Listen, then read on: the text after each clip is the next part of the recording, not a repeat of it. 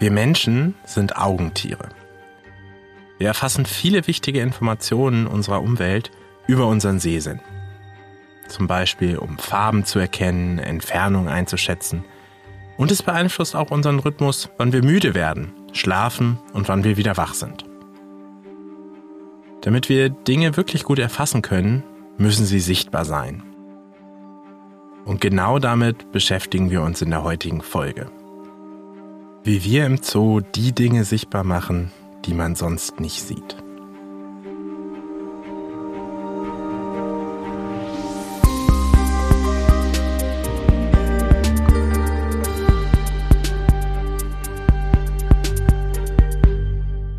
Wenn ihr in den Frankfurter Zoo geht, dann macht ihr das hoffentlich tagsüber.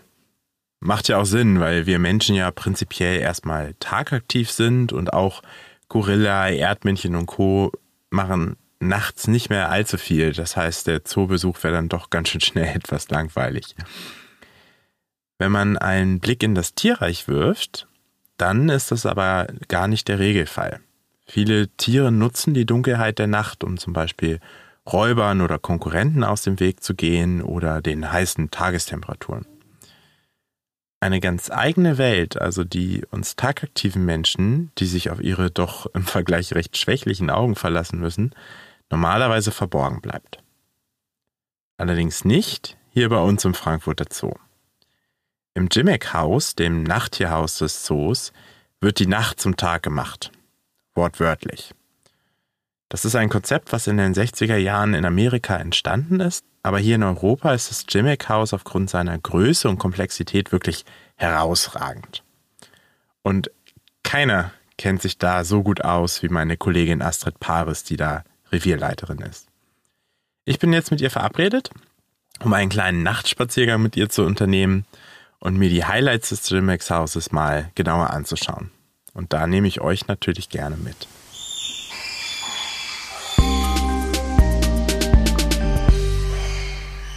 So, ich bin jetzt im Jimmick Haus. Das erkennt man auch, hier hängt schon direkt eine riesige Fledermaus über dem Eingang und treffe mich hier mit Astrid Paris. Die ist seit 1986 schon hier im Jimmick Haus und äh, mittlerweile hier auch Revierleiterin. Hallo Astrid. Schön, Hallo Marco.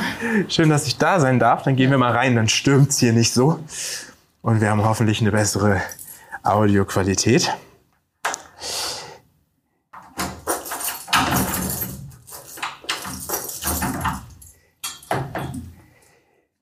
So, wir sind hier drin und hier wird es gleich ein bisschen dusterer.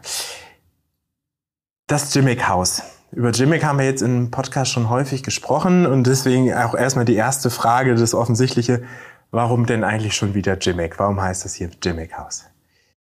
Das Jimmick-Haus heißt es, weil es nach unserem Direktor benannt wurde damals. Ähm, der Jimmick hatte 1945 angefangen als Direktor und ist dann 1974 in den Ruhestand gegangen. Und ihm zur Ehre wurde dieses Haus umbenannt, weil vorher hieß es 24-Stunden-Haus, aber das kann ich später noch mal ein bisschen erklären. Und ihm zu Ehren wurde das dann in Jimmick-Haus umbenannt, weil er es auch geplant hat. Er hat Ideen in Amerika geholt und hat das auch so weit entwickelt. Aber er hat es quasi nicht komplett selber gebaut noch in seiner Zeit. Nein, er war ja dann schon im Ruhestand und 1978 war ja die, die Eröffnung. Ähm, zu, fertig gemacht hat's der Dr. Faust dann. Der hat auch die ganze Zeit schon hier gearbeitet, äh, die äh, Gehege mitgestaltet, entworfen und so halt. Aber die Ideen, das hatte damals der Dr. Cimek äh, ähm, geholt und gesammelt. Ja, und hat es in die Wege geleitet. Ne? 1968 kam das erste Mal das Bauprojekt ähm, 24-Stunden-Haus damals, hieß es so, ähm, dem Hochbauamt zu, äh, hin. Und die haben dann gesagt, ähm, ja, das machen wir. Die, dann sind die Pläne entworfen worden. 1971 wurde dann das alte Säugetierhaus abgerissen. 1974 war dann soweit der Rohbau alles fertig. Und ähm, ja, und dann wurde es umbenannt in, in Chemikhaus. Das ist ja, der Jimmick ist ja ein großer Revolutionär in vielen Dingen gewesen. Was ist denn jetzt hier am Jimmick-Haus oder am ursprünglich geplanten 24-Stunden-Haus so revolutionär und außergewöhnlich? Das Jimmick House, ich kann nur schwärmen von. Ich finde, das Jimmick House ist so genial gebaut. Wenn man überlegt, dass der Frankfurter Zoo ein relativ kleiner Zoo ist, auf einer, äh, wir haben 11 Hektar. Und ähm, das Jimmick House, das ganze komplette Jimmick House steht auf einer Grundfläche von 1500 Quadratmeter. Das ist so genial gebaut. In die, in die Tiefe ist man gegangen, in die Höhe gegangen. Und das macht es gigantisch. Ohne Stufen. Es ist so ein bisschen schneckenhausförmig aufgebaut. Und ähm, die Bauweise ist einfach genial. Und Ich bin ja jetzt hier gerade reingekommen. Hier ist es relativ düster. Das heißt, wir haben hier auch hauptsächlich Tiere, die irgendwie nachts unterwegs sind. Ja, das Chimmick-Haus ist ein, ist ein Säugetierhaus mit einer großen Nachtabteilung. Das heißt, in der Nachtabteilung ist der Tag-Nacht-Rhythmus um zwölf Stunden verschoben und oben in der Hellabteilung ist der ganz normale Tagesablauf. Da wird es abends ganz normal dunkel, wie bei uns auch ist. Und hier unten wird es dann aber Tag in der Nachtabteilung. Das heißt, in der Nachtabteilung können wir an unserem Tag als Menschen die, die Tiere in ihrer natürlichen Aktivitätsphase quasi erleben, die nachtaktiven Tiere. Ja, die Aufgabenstellung war ursprünglich natürlich, dass man Nachttiere in ihrer natürlichen Aktivitätsphase zeigen kann. Und das kann man nur, wenn die umgestellt sind auf den Zwölf-Stunden-Rhythmus. Und das hat das Chimmick-Haus super umgesetzt. Also äh, die ganze Bauweise hat das so gut hingebekommen, halt, dass die Besucher die Tiere in ihrer Aktivitätsphase sehen können. Das heißt, im Grunde geht das Licht anders an und aus oder ist das noch technisch aufwendiger? Also es ist nicht einfach so, dass das Licht an und aus gemacht wird, sondern hier hängt ganz viel Technik dran. Um 9.30 Uhr öffnet das Jimmick-Haus für die Besucher und da beginnt auch die Nachtabteilung. Und was natürlich auch so ist, ähm, in der Nacht ist es kälter wie am Tag. Auch das ist bedacht worden. Die Temperaturen verändern sich. Das ist auch ein Zeitgeber für die Tiere. Das heißt, wenn es äh, kalt ist, ist es die Nachttemperatur und wenn es warm ist, ist es Tagtemperatur. Ähm, das muss natürlich auch gewährleistet sein. Im Sommer, wenn es draußen total warm ist, 30 Grad, muss die, die Nachttemperatur trotzdem gekühlt werden halt und man hat in der Nachtphase so 18 bis 20 Grad. Und das macht das Haus natürlich sehr kostenintensiv. Am Tag, wenn es hell ist, machen wir dunkel. Wenn es dunkel ist, machen wir hell. Dann, wenn es warm ist, machen wir kalt. Wenn es kalt ist, machen wir warm. Also da hängt sehr viel Technik dran, aber es lohnt sich. Also wenn man hier durchgeht und die Tiere sieht und das Haus sieht, ähm, das lohnt sich alle Male. Und eine ordentliche Stromrechnung kann ich mir vorstellen.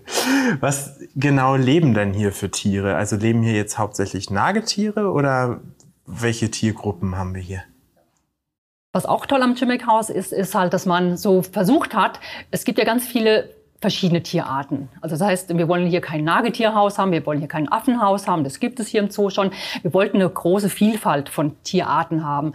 Und da fängt es an mit eierlegende Säugetiere, was ist das? Dann haben wir Affen da, wir haben Röhrchenzähne, wir haben Fledertiere, wir haben von vielen, vielen verschiedenen Ordnungen immer einen Vertreter versucht zu finden. Und das macht das Haus natürlich auch einzigartig, weil wo kann man so viele verschiedene Tiere sehen, die auch noch dazu selten oder sehr bedroht sind. Also das Jimmick Haus, wie gesagt, ist so super toll, äh, dass man einfach nur begeistert sein kann. Das gucken wir uns doch jetzt direkt mal an. Ähm, wir haben ja auch am Eingangsbereich noch einen relativ hellen Bereich tatsächlich. Hat das einen Grund, warum es hier noch heller ist und warum wir nicht direkt in die Nacht reinstolpern? Wenn man hier ins Schmeckhaus reinkommt, fällt einem erstmal auf, dass zwei Gehege identisch eingerichtet sind. Das hat natürlich ein Konzept, das heißt, das ist derselbe Lebensraum. Man sieht Tagtiere im selben Lebensraum und die Nachttiere im selben Lebensraum. Und es ist auch für die Besucher ein bisschen gemacht, dass man sich hier auffällt, weil die Augen brauchen für die Anpassung der Nacht schon also mindestens fünf bis zehn Minuten. Wenn man zu schnell durchgeht, das merkt man selber als Tiefleger manchmal, wenn man es zu eilig hat, dann steht man erstmal da und sieht gar nichts. Und das ist für die Besucher erstmal nur, was sind überhaupt Nachttiere, was sind Tagtiere, schön erklärt. Langsam taucht man in die Nacht ab. Ja, und, und auch das hat man hier wieder sehr gut umgesetzt. Also, ähm, dass man langsam an die Nacht angepasst wird und trotzdem nochmal, was ist Tag und Nacht. Wir stehen hier jetzt gerade, du hast es eben gesagt, vor zwei äh, Terrarien, die ziemlich identisch eingerichtet sind. Also sie sehen wirklich eins zu eins gleich aus. Eins ist hell, da sind äh, Mäuse drin. Eins ist dunkel und da ist eine andere Mäuseart drin. Das heißt, wir haben hier zwei Arten, die zwar nah miteinander verwandt sind, wahrscheinlich relativ nah, aber die unterschiedliche Aktivitätsphasen haben. Eine Art ist nachtaktiv, eine ist tagaktiv. Ist das der Grund, warum Arten überhaupt nachtaktiv sind? Ja, das ist mit Grund. Also es gibt so eine ökologische Nische am Tag, wo die Tiere, ähm, wo es Tiere gibt, sind in der Nacht andere Tiere. Und das ist auch nochmal gut verdeutlicht. Also zum Beispiel auch die Nachtaffen unten. Da, wo nachts jetzt die Nachtaffen sind, sind am Tage andere Affen, Springtamarine oder so halt. Also die nutzen den gleichen Lebensraum und trotzdem hat man eine größere Artenvielfalt.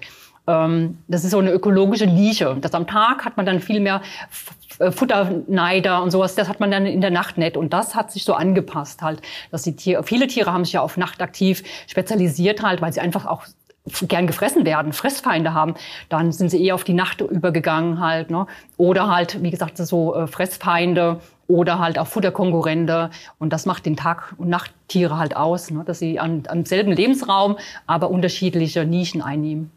Ich kann also, wenn ich nachtaktiv bin, Feinde vermeiden. Ich kann äh, vielleicht besser oder anderes Futter finden, habe mehr Platz. Sehr schön. Wir können ja mal ein bisschen weiter reingehen. Hier sehe ich gerade einen äh, Kollegen von dir, der hängt Futter auf.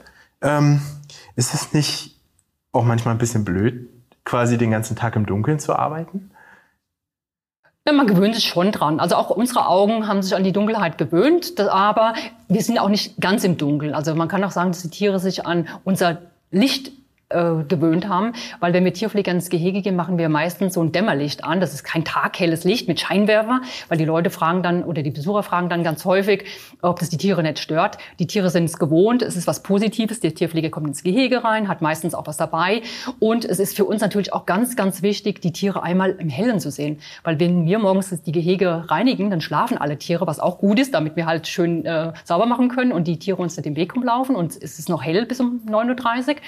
Und, äh, aber wir haben die Tiere nicht gesehen. Und das heißt, wenn wir mit Futter kommen, ist die beste Möglichkeit auch für uns, äh, die Tiere zu sehen. Und dann macht man das Licht an und kann den Tiere dann auch mal ins Gesicht gucken. In, ist ein Zahn abgebrochen. Und das könnte man alles, wenn es ganz dunkel ist, nicht. Man könnte sagen, dem Tier geht's gut, es springt rum und nimmt Futter auf alles, aber ich würde nicht sehen, hat er vielleicht doch eine kleine Bisswunde, ist doch ein tränendes Auge da. Also das ist für uns schon was ganz, ganz Wichtiges und die Tiere haben sich dran gewöhnt an unser Dämmerlicht und was natürlich auch noch ist, die Tiere können jederzeit sich zurückziehen, weil das ist nämlich auch das Tolle am Chimay-Haus. Alle Gehege haben hinten dran noch Absperrgehege. Das heißt, die Tiere müssen gar nicht mit uns im Gehege sein. Wenn die möchten, können sich zurückziehen. Aber meistens freuen sie sich sogar, wenn wir kommen und haben natürlich dann auch Leckerli dabei und äh, bringen denen ihr das Essen. Das glaube ich, das ist bestimmt ein sehr schöner Teil in der Arbeit. Ähm, die Tiere können sich also zurückziehen. Du hast gesagt, es gibt Anlagen hinter den Kulissen. Die kann der Besucher nicht sehen. Gibt es hier noch irgendwas, was dem Besucher vielleicht auf den ersten Blick gar nicht auffällt? Na, erstmal, was, was, die, was die Besucher überhaupt nicht auffällt, ist, was hinten dran steckt eigentlich. Ne? Was für Wege der Tierpfleger jeden Tag zurücklegt, was für Technikräume sich dahinter befinden, auch Absperrgeräume halt. Ne, so.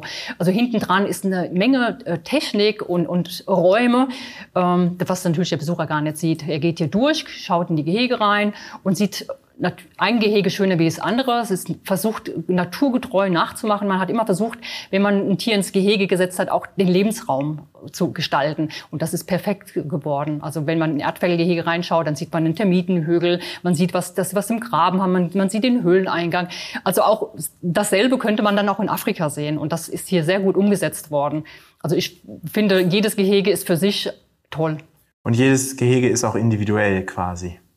Jedes Gehege ist individuell. Ähm, wir haben einmal Gehegegestaltung von Südamerika, dann haben wir wieder Afrika, ähm, Südostasien und dann versucht man natürlich auch die bisschen die Bäume danach äh, zu äh, einzupflanzen halt, dass nicht alles gleiche aussieht. Sand für, äh, fürs Wüstentiere, Urwaldtiere haben dann Rindenmulch im Gehege.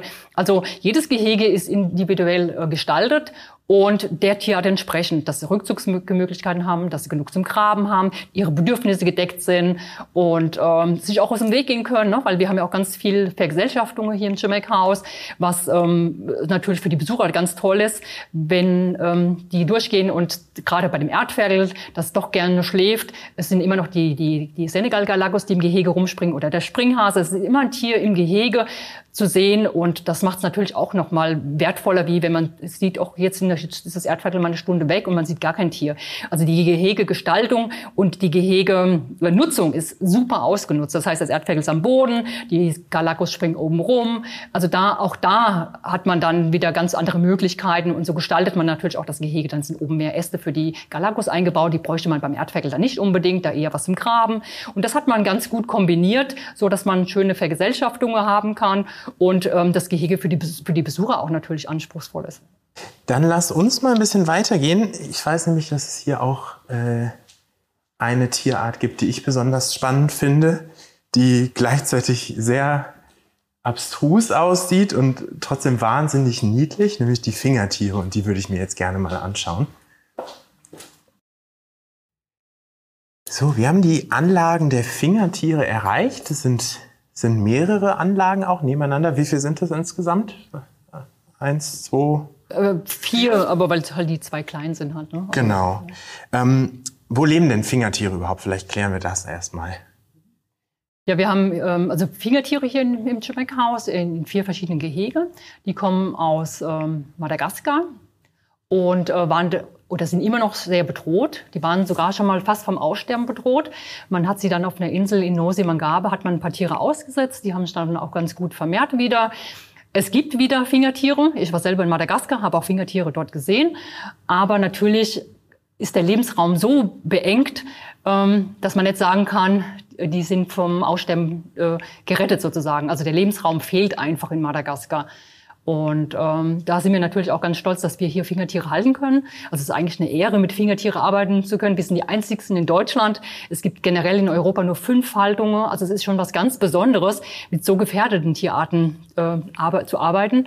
Und ähm, dass das ganze Team natürlich auch ähm, freut sich und ähm, ist begeistert. Wir haben gerade ein Jungtier ähm, und das ist schon eine richtig tolle Tierart. Also da arbeitet jeder gerne mit und freut sich und ich, es ist jeder auch dankbar sozusagen, weil wie gesagt, das ist so eine hochbedrohte Tierart und nicht jeder hat die Möglichkeit, äh, die pflegen zu dürfen und die haben wir.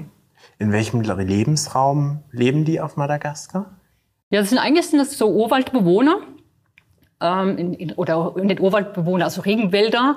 Und die jetzt mittlerweile, weil es ja auch kaum Regenwälder mehr gibt in Madagaskar, sind die auch sehr viel in Plantagen. Das ist natürlich nicht gern gesehen, wenn sie da die ganzen Obsternte anknabbern und so halt.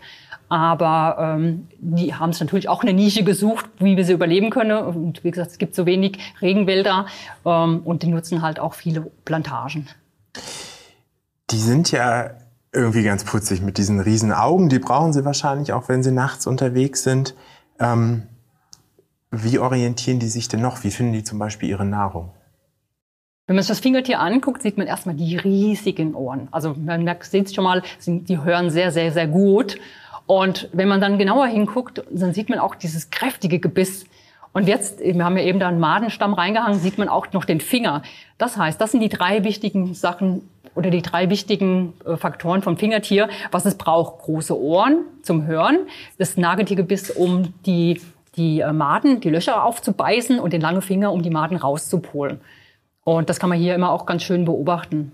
Das heißt, es hört die Maden im Holz tatsächlich ja. kriechen. Krass. Die haben richtig große, ledrigen Ohren, hören damit die Maden im Holz. Dann klopfen die auch ganz oft mit dem Finger. Ne? Wo ist dieses hohle Loch? Das kann man so schön beobachten. Also jeder Besucher, der kommt, soll sich das mal angucken, wenn wir Fütterung machen, wie schön das zu beobachten ist. Und ähm, dann klopft es ab, dann geht er mit seinem kräftigen Gebiss hin, macht ein Loch rein und geht dann mit dem Finger rein und holt die Maden raus. Der Finger hat vorne einen Nagel, dass sie schön äh, stecken bleiben sozusagen und dann zieht er das durch den Mund durch und isst dann die Made ab. Der Finger ist auch besonders, also beim Fingertier ist eigentlich alles besonders. da könnte man äh, ganz, ganz viel aufzählen. Das Fingertier ist einfach sowas von besonders. Ähm, das, gerade auch dieser Finger ist halt besonders, weil er ein Kugelgelenk hat. Das heißt, wenn wir in dem Loch drehen müssten, müssten wir die ganze Hand drehen und er kann seinen Finger nur drehen. Und ähm, das macht es natürlich auch für ihn einfacher. Ähm, das Besondere ist beim Fingertier ist ein riesiges Gebiss. Also die ersten Fingertiere, die man damals gefunden hat, die hat man tot äh, auf Madagaskar mitgebracht. Und dann hat jeder das erstmal als ein großes Hörnchen bestimmt. Dieser kräftige Schwanz, bauen sich Kobelnester, hat das typische Nagetiergebiss mit seinen zwei großen Schneidezähne, die Lücke, die, die, die Systemlücke und ähm, also das typische Nagetiergebiss. Und was auch noch das Besondere dann am Fingertier ist, die Zitzen sind in der Leistegegend. Obwohl es ein Lemur, ein Primat ist, hat es keine brustständige Zitzen. Also da gibt es so viele Sachen, die besonders sind beim Fingertier, dass einfach einzigartig ist. Also es ist so skurril eigentlich schon. Und ähm, ganz viele Besucher denken auch, oder man liest es auch immer wieder, dass der Finger so besonders dünn und lang ist. Aber wenn man genau hinguckt, ist er knochig, dieser Finger. Und wenn der ausgestreckt wird, dann wirkt er eigentlich so lang. Aber es ist nicht so der sehr, sehr lange, verlängerte Mittelfinger, was halt jeder immer sagt. Dass er ist dünn und lang, aber ist nicht so riesig. Also in der Vorstellung denken manche, das ist halt ein richtiger Stock, den sie am Finger haben. Du hast eben gesagt, es gibt Fingertiere generell nur in Deutschland hier in Frankfurt und nur fünf in Europa. Mhm. Äh, ich bin ja so ein kleiner Zoo-Nerd. Ähm, Gibt es hier noch andere spezielle Arten, die selten in Zoos gehalten werden oder besondere Zuchterfolge, die ihr hattet vielleicht? Ja, also das Chimay-Haus, gerade von Zuchterfolgen sind wir gesegnet. Also es liegt natürlich auch daran halt, dass es kaum Nachttierhäuser gibt. Das muss man schon zugeben. Ne? Also das ist schon äh, was ganz, ganz, ganz Besonderes, eine Ehre, mit so seltenen Tierarten äh, arbeiten zu dürfen natürlich halt. Und ähm, der Vorteil ist natürlich, dass wir ein Nachttierhaus haben, das ähm, ja, macht es halt so äh, speziell oder besonders. Wir haben einige Tierarten, die es ganz wenig gibt. Also gerade auch die Tüpfelbeutelmarder oder Quolls. Da gibt es nur zwei Zoos, das ist Leipzig und Frankfurt. Und da haben wir auch gut nachgezogen. Da sind wir auch sehr stolz drauf. Wir, wir haben Kovaris, das sind Doppelkammschwanzbeutelmäuse. Die haben wir nachgezogen. Die, die gibt es in Deutschland. Ähm, waren wir die einzigsten dieses Jahr, die da nachgezogen haben, Jungtiere. Also die sind noch seltener in Zoos wie die, wie die Quolls. Auch die sind schon selten. Ähm, die Erdferkelhaltung, ne, die war die ganze Zeit, gab es nur drei Haltungen in Deutschland, jetzt gibt es mittlerweile fünf Haltungen. Es liegt natürlich auch daran, wie die Nachttierhäuser. Die, man kann die Tiere, die Nachttiere natürlich am schönsten zeigen in einem Nachttierhaus. Und das fehlt. Ähm, und dadurch sind viele Haltungen halt, die es auch nur einmal in Deutschland gibt oder zweimal in Deutschland gibt. Und wenn wir dann natürlich diese Zuchterfolge haben, ähm, und einzig in Deutschland liegt es natürlich schon daran. Das muss man schon sagen. Ne? Und äh, wo wir natürlich auch ganz stolz oder wo wir stolz drauf sind, ist die Nachzucht bei unserem Fingertier. Da hatten wir 2010 die Deutschland-Erstzucht. Das ist natürlich was ganz Besonderes, da das ja eh so bedrohte Affen sind. Äh, und dann noch nachzuziehen und dass uns gelungen ist, 2011 zum ersten Mal dann richtig erfolgreich. 2010 das Jungtier ist leider verstorben, aber 2011 das Jungtier ist dann groß geworden. Der lebt auch jetzt im Nachbargehege noch, ähm, ist auch noch da. Und das war natürlich ein richtiges Highlight. Das, ähm, da kannte man sich ganz wenig aus. Wie ist das überhaupt mit der Aufzucht? Macht die Mutter alles richtig? Weil die Mutter ist eine Handaufzucht gewesen. Aber die hat das so perfekt alles hinbekommen. Und jetzt hat sie gerade wieder aktuell ein Jungtier. Äh, das macht uns natürlich richtig stolz, dass wir so bedrohte Tiere hier im Chimek-Haus nachziehen können. Das ist schon, und wir noch damit arbeiten können, das ist für, wie gesagt, für alle von uns eine richtige Ehre. Also wir, wir wissen das alles zu schätzen. Du hast gerade noch eine andere, ein anderes Highlight angesprochen und da weiß ich, dass es vor allem dein Highlight ist, nämlich die Erdferkel. Ähm, da war es sogar so, dass auch hier die Erstzucht äh, war in, im Frankfurter Zoo. Beim Jahr, beim Jahr, bei der Jahreszahl müsstest du mir jetzt helfen, die ja, der Frankfurter Zoo hat die Welterstzucht 1962. Da gab es das Chimek-Haus noch nicht, aber ähm, wir hatten schon Erdferkel, die waren damals im Rundbau untergebracht. Und da gab es dann die Welterstzucht 1962. Ähm, die Jungtieraufzucht ist auch heute noch nicht so einfach bei Erdferkel. Ähm, die Jungtiere damals sind alle gestorben und äh, 1991, das war dann hier dann auch schon im Chimek-Haus, hatten wir wieder ein Jungtier und ähm, da bin ich heute noch ganz stolz drauf. Ich habe es dann bekommen für die Handaufzucht, habe mich dadurch auch ein bisschen spezialisiert. Also Erdferkel ist auch ein bisschen so mein Fachgebiet geworden halt. Und ähm, ja, und das habe ich dann erfolgreich großgezogen äh, mit der Flasche. Und das, äh, zwei Jahre später, also das nächste Jungtier ist wieder verstorben und seit 1993 züchten wir regelmäßig hier erfolgreich Erdferkel im Schimmerkhaus. Und ähm, jetzt von der Rosa, die hat von fünf Jungtiere vier erfolgreich groß bekommen. Also da ist schon ähm, enorm, hat sich da was getan in der ganzen Jungtieraufzucht. Da ist quasi der Knoten geplatzt. Aber ich glaube, bevor wir weiter über Erdferkel sprechen, müssen wir erstmal erklären, was das eigentlich ist. Ich glaube nicht, dass alle Hörerinnen und Hörer das kennen. Ich habe es jetzt hier vor mir. Äh, ich traue mich aber nicht, es zu beschreiben. Magst du mal beschreiben, wie ein Erdferkel aussieht? Ja. Also Erdferkel, das sind Fabeltiere, würde ich sagen.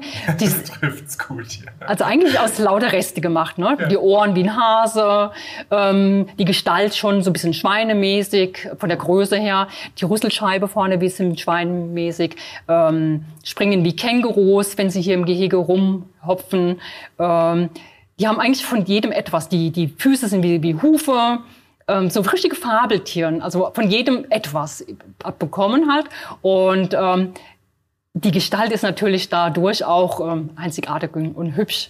Für das es Nachttiere sind, ne, die man eigentlich eh kaum zu Gesicht bekommt, ähm, sind, das, sind das schöne Tiere. Ja, also wirklich eine, eine bunte Mischung. Solltet ihr auch unbedingt mal googeln, damit ihr eine Vorstellung habt, was Sie hier gerade sehen. Ich weiß nicht, wer ist das gerade hier vor uns? Wenn wir gerade sehen, das ist unser Jungtier. Das, die ist jetzt sieben Monate alt. Die Mutter schläft gerade in der Höhle. Man sieht, sie ist sehr selbstständig geworden und ist jetzt alleine sozusagen auf Nahrungssuche und nabelt sich auch so langsam ab. Es sind aber keine echten Schweine. Also die haben mit, mit Schweinen an sich überhaupt nichts zu tun, oder? Erdferkel gehören zu der Ordnung Röhrchenzähner. Die sind die einzigsten in dieser Ordnung. Es gibt keine anderen Tiere, die das ein ähnliches Gebiss haben. Die haben es spezialisiert auf Ameisen und Termiten. Und hier im Zoo nehmen sie aber einen guten Ersatzfutterbrei an, der natürlich aus ähnlich Termiten gemacht ist. Halt die Substanz sieht ein bisschen anders aus wie jetzt eine Termite. Das ist so ein Futterbrei. Da sind aber getrocknete Insekten drinne. Da ist Hackfleisch drinne als Eiweiß. Da ist sogar ein bisschen Blumenerde drinne, weil die mit ihrer langklebrigen Zunge nehmen die immer, wenn sie Ameisen Termiten aufnehmen, auch Erde mit auf. Und äh, wir würden Bauchschmerzen bekommen und die brauchen das als Mineralstoff und Ballaststoff braunen Erdferkel das ein bisschen. Die bekommen da immer so eine Schaufel mit ins Futter rein. Das wird dann mit Wasser angedickt. Da ist noch ein bisschen Hundefutter drin, ähm, noch verschiedene Nährstoffe. Und ähm, das Futter wird super, super angenommen. Und die Erdferkel fressen pro Tag so ungefähr zwei Liter davon. Das hat deine Kollegin noch gerade reingestellt. Ne? Ihr habt vielleicht die Tür gehört im Hintergrund. Oder was gab es da gerade zu fressen? Ich kann es leider von hier nicht genau sehen. Eine Beschäftigung. Also jetzt, ähm, die Kollegin hat gerade eine Beschäftigung reingegeben, damit sie in aller Ruhe den Futternapf sauber machen kann. Ähm, sonst würden die Erdferkel die ganze Zeit an dem Futternapf rummachen, wo man doch jetzt den alten Futter entfernen möchte halt. Und da kriegen sie zur Beschäftigung halt ähm, Futter rein, Insekten. Die Zucht läuft ja jetzt seit den 90er Jahren und wir haben eben so ein bisschen gesagt, da ist der Knoten geplatzt dann irgendwann. Wo ist denn, wo ist der Knackpunkt? Was muss man anders machen, wenn man im Gegensatz zu früher, wo eben leider die Aufzucht oft nicht geklappt hat. Also wenn man, wenn man, also man weiß heute, wenn man ein Erdferkelgebot hat und nichts macht, ähm, ist es schlecht. Also man muss immer was machen ähm, und was machen heißt, äh, man muss sich gezielt um das Jungtier kümmern. Ähm, in Afrika ist es so, dass die Mutter auf Nahrungssuche geht und das Jungtier bleibt in der Höhle zurück. Und wenn sie zurückkommt, dann ähm, legt sie sich hin, das Jungtier trinkt die ganze Zeit und dann ist es müde und dann geht die Mutter wieder auf Nahrungssuche. Das heißt, die haben einen verschiedenen Tag-Nacht-Rhythmus. Wenn die Mutter wach ist und auf Nahrungssuche geht, schläft das Jungtier. Warum soll es auch in der Höhle rumlaufen und es dann müde ist, wenn die Mutter heimkommt und zum Trinken? Also das hat man gelernt, dass es wichtig ist, das zu beachten halt. Also die haben einen verkehrten Zeitrhythmus und das muss man wissen. Und wenn die Mutter in Zoo geht sie ja nicht auf Nahrungssuche, weil das Futter wird ja eigentlich geliefert und ähm, auch so viel, wie sie möchte, damit sie halt auch immer satt ist und auch genug Milch bildet, ähm, ist sie nicht so ausgeglichen. Das heißt, die Mutter geht öfters zum Jungtier zurück. Und da ist halt eine große Gefahr, dass sie drauftritt. Sie, so, ähm, sie will dem Jungtier nichts äh, anhaben, aber es ist nicht normal, dass sie ständig wach ist beim Jungtier. Sie überpflegt es dann, sie macht es dann rechts nach links und, und schubst es an und so halt. Also, aber sie will dem Jungtier natürlich nichts anhaben. Aber da passiert eine große Gefahr, dass das Jungtier aus welchen Gründen auch immer ähm, draufgetreten wird und Verletzungen bekommt. Sind auch einfach ein bisschen tollpatschig dann anscheinend, oder? Ja, das, ähm, also tollpatschig sind Erdferkel generell. Also ähm, was ja auch besonders ist, jetzt ähm, man kann in Zoos kann man Erdferkel zu, mit drei, vier Erdferkel zusammenhalten. In Afrika, da wo sie herkommen, südlich der Sahara, würden die einfach ähm, sich gar nicht so begegnen und äh, sind Futterkonkurrenten. Und wenn man da aber überlegt halt, warum ist das so halt? Also die ernähren sich von Ameisen und Termiten. Wenn in meinem Revier mehrere Erdferkel sind und mir meine Nahrungsgrundlage wegessen, macht das keinen Sinn. Das heißt, das Erdferkel hat ein großes Revier und findet dort genug Nahrung für sich selber. Und ähm, in Zoos kann man aber mehrere Erdferkel halten, weil da gibt es genug Nahrung. Also da sind sie nur zum Einzelgänger geworden wegen der Nahrungsgrundlage. Und im Zoo, wie gesagt, gibt es äh, genug Nahrung, da kann man auch mehrere Tiere zusammenhalten. Aber was sie nie gemacht haben, sie haben nie gelernt, Rücksicht zu nehmen. Das heißt, die kuscheln gerne zusammen. Man denkt dann auch, mein Gott, ihr habt so viel Platz und liegt alle ganz eng nebeneinander in der Höhle drinne und habt eigentlich die Möglichkeit, euch aus dem Weg zu gehen. Und die lieben das aber. Sie schlafen, wenn sie können, alle zusammen. Steht aber der Hinterste auf, tritt er auf alle drüber, weil er einfach es gewohnt ist, wenn ich aufstehe, dann trete ich über alle drüber. Wenn da ein kleines Baby dazwischen liegen würde, das würde es nicht überleben. Diese Kraft, dieses schwere Gewicht von so einem Erdferkel, was ja über 50 bis 60 Kilo hat, äh, das erdrückt das dann einfach. Deswegen ist es so halt, dass man Erdferkelmütter ja generell separiert vor der Geburt dann weiß man jetzt auch mit den Jahren halt, dass man, auch wenn es einem weh tut, also es tut am Anfang schon weh, wenn man das Jungtier der Mutter wegnimmt oder wenn sie auf Nahrungssuche geht, aber es ist perfekt so halt. Ne? Und die Mutter gewöhnt sich auch dran. Also wie gesagt, wir haben die letzten Jungtiere alle erfolgreich groß bekommen. Das liegt ja im Nachbargehege, also in der Hörweide, Riechweide von der Mutter. Sie hat's aber zu der Zeit nicht und kriegt's dann abends wieder rein. Sie schläft, das Jungtier trinkt die ganze Nacht. Am nächsten Morgen kommt das Jungtier wieder raus. Die Mutter geht auf Nahrungssuche und das war so der Durchbruch. Wenn man das gut beachtet und ähm, passiert eigentlich fast gar nichts mehr halt. Und das machen auch die meisten Zoos so. Das hat schon natürlich auch rumgesprochen, dass das der bessere Weg ist und es funktioniert super. Wir haben direkt gegenüber von den Erdferkeln jetzt die Anlage, für die wir eigentlich quasi gekommen sind, ähm, nämlich die Fledermäuse. Und da würde ich gerne mal hingehen. Ähm, die sind nämlich ganz schön eindrucksvoll, wenn man da mal so einen Moment vorsteht und sich auch dran quasi ans Licht gewöhnt und ein bisschen reinschaut, dann sieht man, da wuselt's ganz schön drin. Was, welche Art haben wir denn eigentlich hier?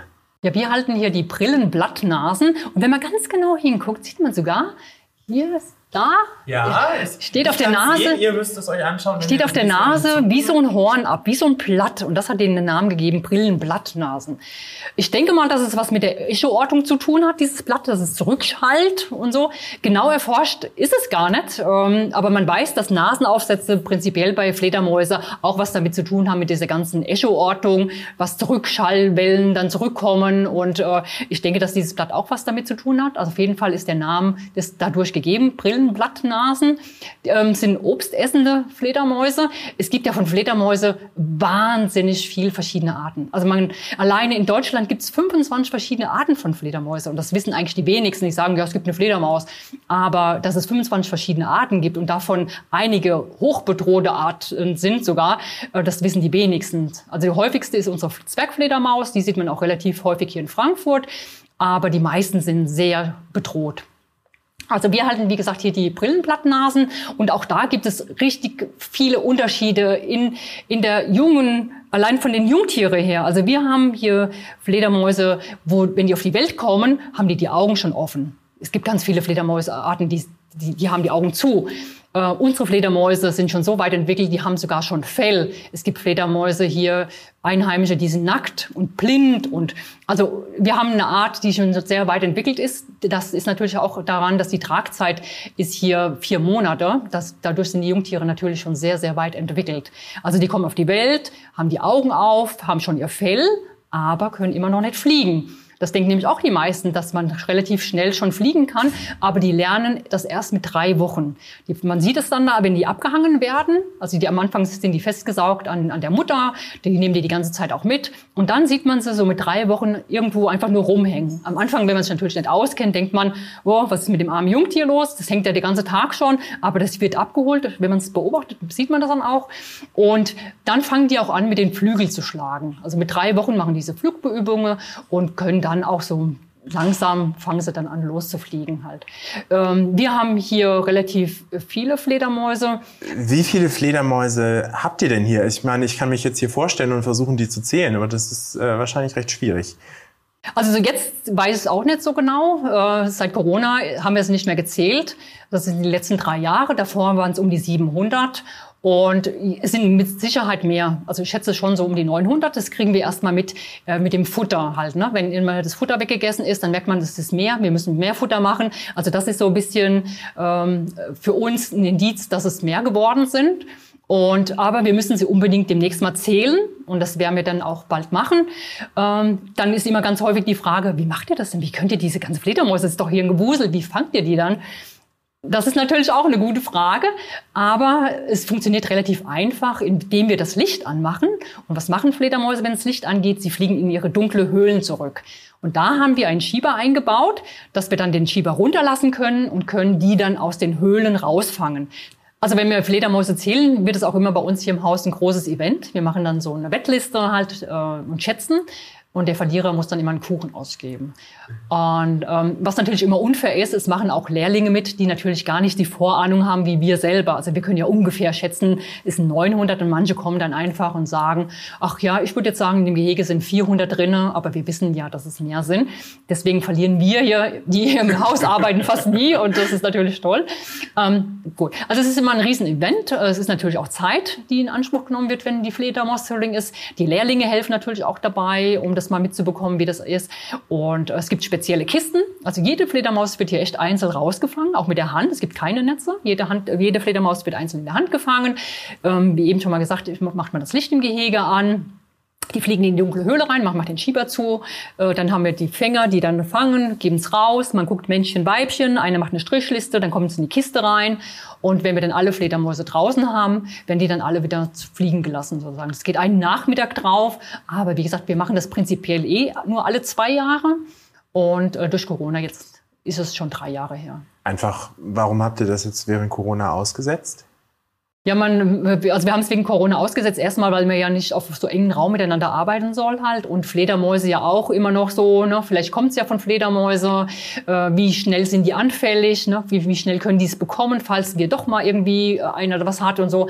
Also wir nehmen die Fledermäuse hier schon sehr als äh, Risiko Gehege und äh, nehmen auch keinen zurzeit mit, versuchen so wenig wie möglich in dem Gehege selber uns aufzuhalten, weil sie einfach als Risiko äh, gelten und keiner möchte da was reinschleppen. Also das äh, wäre sehr dramatisch. Ja, da ist Vorsicht sicher besser als Nachsicht. Ähm, wie orientieren die sich denn jetzt hier in der Anlage? Die Fledermäuse orientieren sich ja über Ultraschallwellen. Das heißt, die geben Laute von sich und das kommt zurück wie so ein Echo. Das nennt man dann auch Echolot, also die, die so ein Echo-Ortungssystem haben halt. Und ähm, das verhindert eigentlich, dass die Fledermäuse gegen was fliegen. In Gegenden, wo die sich gut auskönnen, äh, auskennen, dann können die das auch ausschalten, um Energie zu sparen, je nachdem, wie, wie die Nahrungsgrundlage auch gerade ist. Und ähm, hier passiert es auch manchmal, dass sie uns dann doch in den Haaren sich verfangen oder, oder uns berühren. Äh, sehr selten, aber es passiert. Und dann fragt man sich, na, was war das denn jetzt gerade? Sie können es ausschalten. Das äh, haben Sie gelernt auf diesem Raum.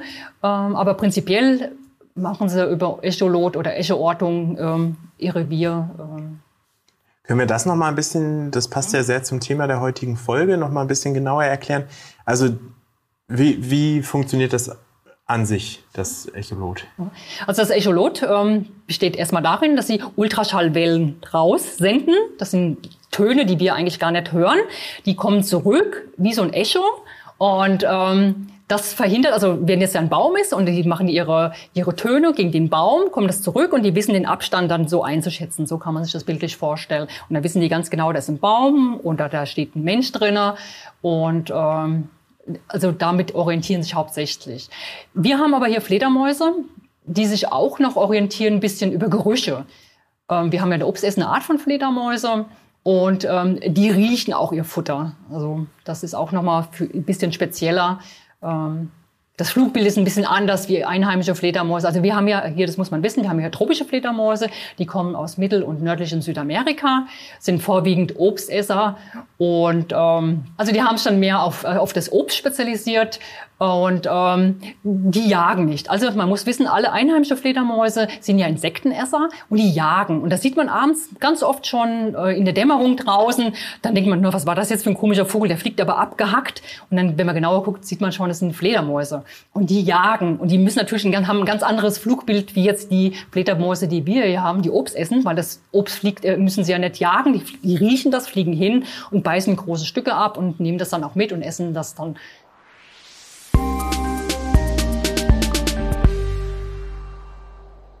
Ich habe heute einige außergewöhnliche Tierarten kennengelernt. Die Fledermäuse erfassen die Welt um sich herum mit Hilfe von Ultraschall. Das Fingertier klopft auf Holz, um Larven darin zu finden.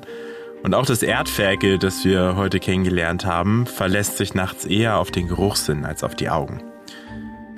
Das sind Lebensweisen von Tieren, die wir unter normalen Umständen kaum beobachten könnten. Im Gimmick-Haus des Frankfurter Zoos geht das aber und Astrids Begeisterung für dieses ja wirklich außergewöhnliche Tierhaus ist auf jeden Fall auf mich übergesprungen. Durch die ganzen Zusatzinformationen, die ich jetzt bekommen habe, sehe ich, pun intended, das Haus jetzt auf jeden Fall erstmal mit ganz anderen Augen. Und ihr vielleicht auch, wenn ihr das nächste Mal im Zoo seid. Ich bin Marco Dinter und wir hören uns das nächste Mal wieder bei Hinter dem Zoo geht's weiter.